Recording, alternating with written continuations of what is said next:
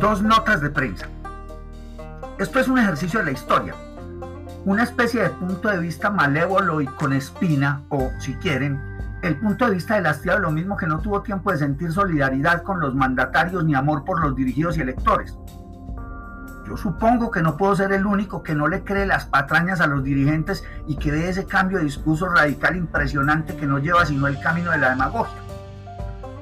No hace un año el alcalde de Bogotá juraba y pataleaba en contra del gobierno para que cerrara y encerrara porque había que salvar la vida y hablaba de irresponsabilidad general y que primero la vida y que cierre por localidades y cierre nocturno y los mil picos que se inventaron. Esta mañana se levantó de una epifanía porque dice que va a abrir todo. Dudo que se haya alcanzado la inmunidad de rebaño o que se hayan repartido 8 millones de vacunas, no.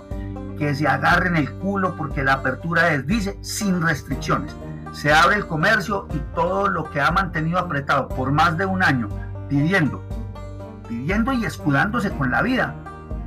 Hoy también se escuda con la vida, pero ahora sí argumenta lo que debió argumentar en contra del encierro.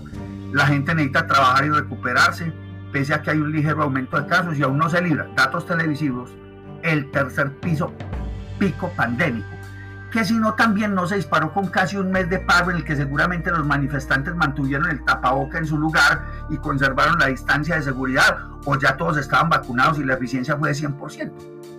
El mandatario, es mandataria pero por pura rabia con los que usan el lenguaje inclusivo no lo uso, pide disculpas porque no había entendido las protestas y reclamos, ni a los jóvenes ni a la ciudadanía en general seguramente como estaban en cuarentena, tuvo tiempo de ver y leer algún letrado sobre el desgano de un país que lleva 520 años sometido a los deseos de sus gobernantes y dice que por fin les entendió y que no va a evitar los bloqueos ni las marchas, como también piensa evitar el hambre y el desempleo con una partida de dinero de 2 billones de pesos. Acercarse a la muerte te hace razonable, porque es razonable pensar y discurrir según se mueve la batalla, pero un cambio tan radical, de una postura tan radical, parece engaño ganas de conservar un puesto o de subir en la escala de poder. Más demagogia. Enviar los documentos de las posibles violaciones gubernamentales a un ente oficial externo y pide a las nuevas generaciones ocupar los puestos de los magistrados y concejales, diputados y senadores. La democracia funciona. Le pediría a alguien que pudiera y le guste el cine contrastar el discurso de ayer y el discurso de hace un año o lo que ha dicho en contra del paro, los vándalos y los desmanes palabras que excluyo de mi lenguaje porque me aterra la manera como las usan, las usan hoy noticieros y dirigentes. En video, que lo haga por pura gracia.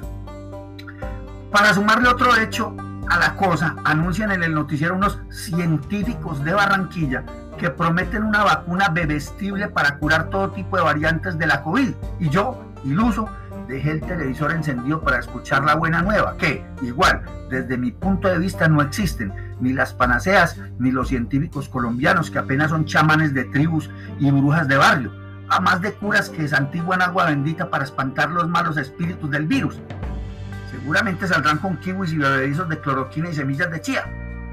La cura de la pandemia se la escuché a un culebrero la semana pasada, bañarse con agua bendita y sales de romero y a una anciana loca que pregonaba que los justos adheridos a Dios no sufrirían. Y precisamente ese Dios debe ser el jefe espiritual de los católicos que ha hecho tanto por esta humanidad nativa. Postscripto. Ciencia en Colombia sí hay. Poca pero ciencia. Aunque estoy seguro que son noticias que no dan audiencia y a los noticieros, lo he dicho, no les interesa educar, sino apelotar. Postscriptum 2. Esto es solamente un ejemplo de los discursos cambiantes de toda la plana mayor y claro, de nuevo, una visión del ego harto, hartísimo de conspiraciones y arrepentimientos de la clase dirigente toda.